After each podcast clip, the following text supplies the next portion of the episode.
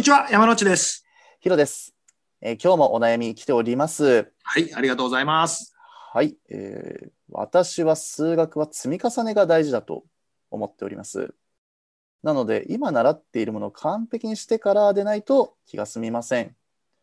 そうすると完璧でないところで行き詰まってしまって、先に進めないことが高校になって出てきてしまいました。うんうんうん山野先生、そんな時どうしたらいいでしょうか？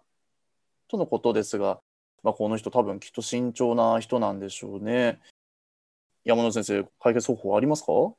なるほどね。でも本当その数学が積み重ねが大切っていう認識は本当もう正しい。完璧。うんね、やっぱブロックを積んでいくでもね、やっぱ土台のところを積まれてないと上積めないもんね。そうですよねそういう。意味では積み重ね、すごい大切なんだけど、はい。その積み重ねっていう認識の他に、うん重ね塗りっていう、まあ、考え方、それもちょっと思ってもらえたら嬉しいかな。あ、重ね塗りですか？と言いますと、例えば、はい。絵の具かなんかを、で、なんか筆で描くとき、はい。いきなりパーって塗ったら、かすれちゃう場合あるじゃん。あありますね。うんうまくちょっと塗れない時あります、でそういう時って、だからって失敗だっつってぐしゃぐしゃぐしゃってやるわけじゃなくて、うんうん多分もうまた何回か重ねて塗っていくわけじゃん。うんでそしたら、ちゃんと塗れたなーって。うん。それでバッチリなわけじゃん。はいはいはい。そうでね。ですもそれをなんか絵の具塗るときに、例えばなんか1センチ四方ずつ区切って、はい。塗りつぶす、きれいに塗りつぶす。で、次の1センチ四方きれいに塗りつぶすって言っても、まあ、それでもちゃんと全部塗れると。はいはい。そうですね。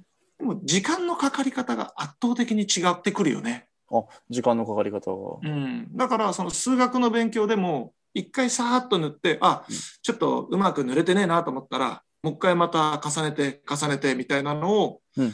一つの単元ばっかりじゃなくて、複数の単元を使わせてもらう中でやるっていうのもありだと思うんだ。ああ、じゃあ例えばまあ一つの単元でまあ行き詰まったぞと、まあうん例えば二次関数のグラフで行き詰まったぞってなった時も、うん。まあ、あえて飛ばしてしまう。うん。で、まあ、最大値と最小値を求める問題などに進んでしまおうっていうことですかね。うん、そうそうそうそうそうそうそう。だ、まあ、まあただ何にも書けないのに先進んでもどうしようもないから、はいまあそのね、このある程度っていう線引きがちょっと難しいところかもしれないけど、はいはい、例えば2次関数だったらちゃんと頂点は出せますっていうところまでいかないとね何にもならないだろうから、うん、うん、ちょっとなかなか難しいかもしれないけど、はい、ある程度、まあ、できたなって言って例えばなんだろうな。全体を100%とした時の6、はい70%ぐらいまでうんうんうん、できたら、飛ばして次行っちゃうっていうのはありだと思うな。ああ、なるほどその6、70、0から6、70%ぐらいまでを作る労力っていうの、はい労力と、6、70%から100%を作る労力っていうのは、ちょっとレベルが違いすぎるぐらい大変さがあると思うの。はいはい。だから、6、70%ぐらいで進んじゃえばいい。うーん。多分皆さんも経験の中にあると思うんだよね。ああ、経験の中で。小学生ぐらいの時とか、はいはい。きっとね、分数の計算、足し算引き算とか、ね通分してどうこうみたいなやつね。はい。多分そんな得意な人ばっかりじゃなかったと思うの。ああ、確かにまあ難しいって言われてる部分ですよね。うんやっぱつまずきやすいし、あの、はいでも、そこを例えばなんか、6、70点ぐらいの点数でクリアしてきた子たちも、はい。きっと今は、ほぼ100点取れると思うの。うーん。確かにまあ最初完璧な人ってそんなに多くなかったはずですよね。多くなかったはず。最初からはい100点満点、だんだんだんだん、まあ人も中にはいると思うけど、うんうん。でもそこをじゃあ、6、7割ぐらいまでできました。じゃあ、その時に100点を目指すために、そこで5時間も6時間も10時間も分数の計算ばっかり、同じような計算ばっかね、はいひ。たすらなんかやらされ続けて、果たして効果がどれぐらいあるだろうかと。うん。確かにできるようになるかもしれないけど、その前にきっと、つまんねえ、やりたくねえ、嫌だっていう気持ちの方が多分出てきちゃうと思うんだよね、多くの人は。なるほどなるほど。モチベーションが下がってしまうと。そう。やっぱ数学ってもうつまんなくなったらもうおしまいだと思うんだよね、俺は。はいはい。まあそうですよね。楽しくやれるうちに、そのまま先進んじゃっても、どうせその先の単元で、あのまたその分数の計算が出てくるから、はいはい。自動的にっていうのかな、自然と練習する機会が得られて、うん。6、7割だったものが8割、9割、10割って近づいてくるから、きっと高校生になった今、ほぼミスなくできるんだよ。うーん。なるほどなるほど。大体分かったなぐらいでその先の単元進んでいくと、いつの間にか完璧になっちゃってる。うんうんうん。そしたら、楽しいまま進められるんじゃないかな。一つずつを完璧にして、次、完璧にして次。それ素晴らしいことなんだよ。ちょっとそれの途中で、つまんなくなっちゃったり、苦しくなっちゃって、結局脳みそに対して入ってこねえなってなっちゃうんだったら、思い切って飛ばして、うん。ねその先の重ね塗りに期待するっていうのも、作戦の一つとしてはありかなって思うよ。なるほど。よくわかりました。実はさ、この重ね塗り、はい。自分の身の回りの人間関係とかでもさ、はい。そうだったりしない？え？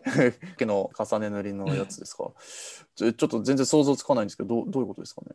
最初からさ、もう会った瞬間にピカーンってきて、もう超仲良しみたいな人間関係ばっかじゃないじゃん。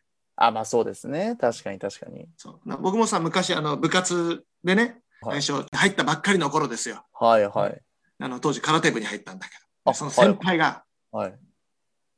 いきなりですよ。ね100はいいきなり円渡してきて、はい。お前これでアイス10個買ってこいって。100円で。おお。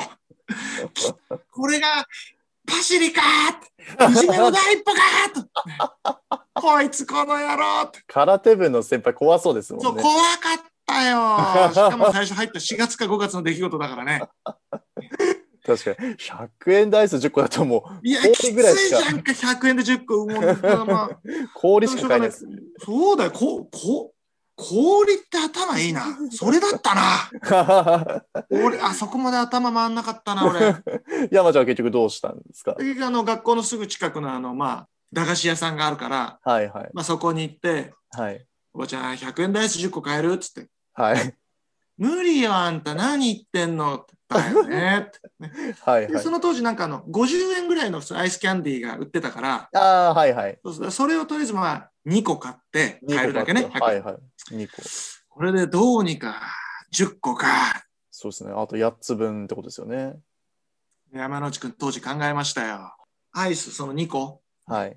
それぞれ手で砕いてはい。合計10個、まあ、当時あの綺麗に10個じゃなくて多分12、3個になったと思うけど これはおまけだと。そうそうで12、3個ぐらいに砕いて両手にすくったも形で持って「先輩、どうですか ?100 円で10個です!」みたいなはいはい。しこたま怒られたね怒る。